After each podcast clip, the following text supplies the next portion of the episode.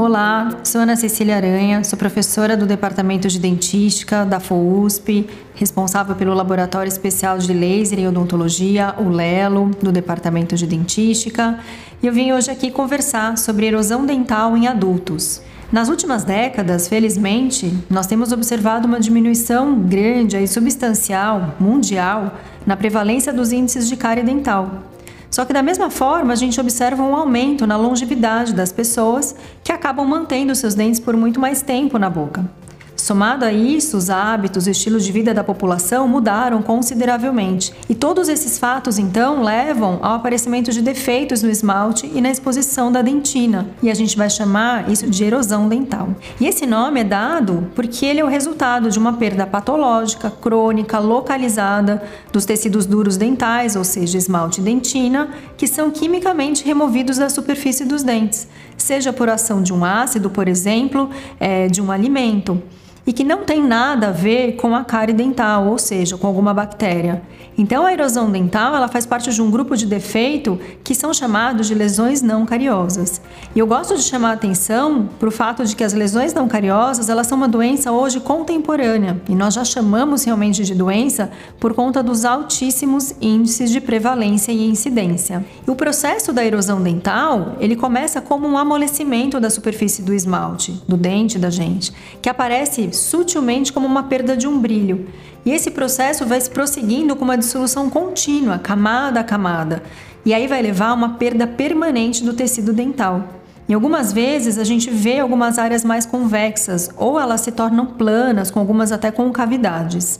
Em estágios muito avançados, a gente vê aquela dor que é muito comum do paciente falar que tem dor ao comer algo quente ou gelado, principalmente. Isso é por conta da exposição da dentina. E essa é chamada da hipersensibilidade dentinária. Mas como acontece a erosão dental? Essas lesões nós já sabemos que elas possuem uma etiologia multifatorial e é bastante complexa. O diagrama proposto pelo professor Adrian Luce em 2006 revela os fatores predisponentes multifatoriais e etiologia do desgaste dental e da erosão. Fatores biológicos, comportamentais e químicos que vão interagir com a superfície do dente ao longo do tempo podem desgastar ou até proteger, dependendo do equilíbrio. A interação de todos os fatores é fundamental e vai explicar por que alguns indivíduos tendem a ter mais erosão do que outros, mesmo que eles estejam expostos a quase os mesmos desafios ácidos nas suas dietas. Vamos lembrar que os ácidos causadores da erosão dental podem ser de origem intrínseca ou extrínseca. O que seriam então de ácidos de origem intrínseca? São os ácidos provenientes do nosso suco gástrico, lá do estômago, como o ácido clorídrico. E esse ácido ele pode atingir a cavidade oral com frequência em casos de transtorno alimentar, como a bulimia, ou no caso de refluxo gastroesofágico. Já os ácidos de origem extrínseca são os ácidos representados pela dieta são os nossos alimentos, o que a gente consome no dia a dia. Já os fatores biológicos são relativos mais à pessoa e é, por exemplo, representado pela saliva. A saliva é muito importante, ela é relevante, pois ela, com o seu fluxo, vai promover uma limpeza desses ácidos. Ela possui um sistema de tampão, como bicarbonato, que vai tamponar ácidos, além de formar uma película, que é chamada de película adquirida, que é uma camada protetora que vai se formar sobre os dentes.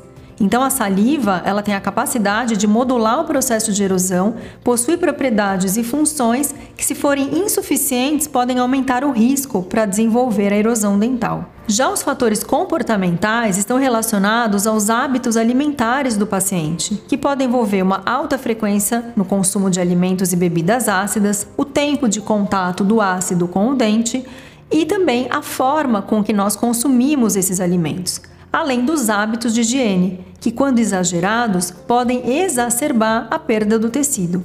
Presença de refluxo, uso de drogas e até a profissão daquele paciente. Foi demonstrado que a exposição a ambientes químicos, por exemplo, também pode causar erosão. Então é muito aconselhável que nós possamos monitorar a dieta do paciente durante alguns dias consecutivos, incluindo até um dia de semana e de final de semana. É importante saber como, quantas vezes, quanto e quando as bebidas ácidas são consumidas. Lembrando que para tratar, nós vamos observar a necessidade individual de cada paciente, dependendo da etiologia, do desconforto do paciente, da extensão e da profundidade das lesões.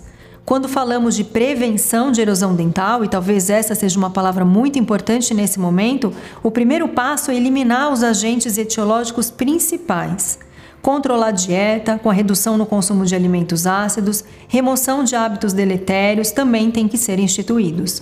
Muitas vezes, esse passo é difícil, pois necessita da colaboração do nosso paciente. Terapias como aplicação tópica de flúor e de outros materiais antierosivos, ah, principalmente após o consumo de alimentos ácidos, o consumo de bebidas modificadas com reduzido potencial erosivo, são algumas medidas que podem reduzir a progressão da erosão dental. Deve-se também orientar pacientes a escolher pastas menos abrasivas, diminuir a força na escovação, usar escovas de cerdas macias e esperar de 30 a 60 minutos após o consumo das bebidas para escovar os dentes. Para concluir, no tratamento da erosão dental, muitos fatores devem ser levados em consideração. Detectar a doença mais cedo para distinguir de outros defeitos e procurar a causa principal é muito necessário é importante para que nós possamos iniciar medidas de tratamento e ou preventivas adequadas. E esse protocolo, ele é seguido nas clínicas de graduação das disciplinas de dentística da FOUSP, no Laboratório Especial de Laser e Odontologia, no LELO,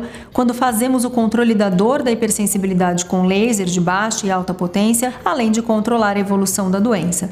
Realizamos muitas pesquisas clínicas e um atendimento clínico individualizado com muito sucesso. Para acesso a mais conteúdos como este e outros temas relacionados à odontologia, acesse o canal do Odontoprev no Spotify.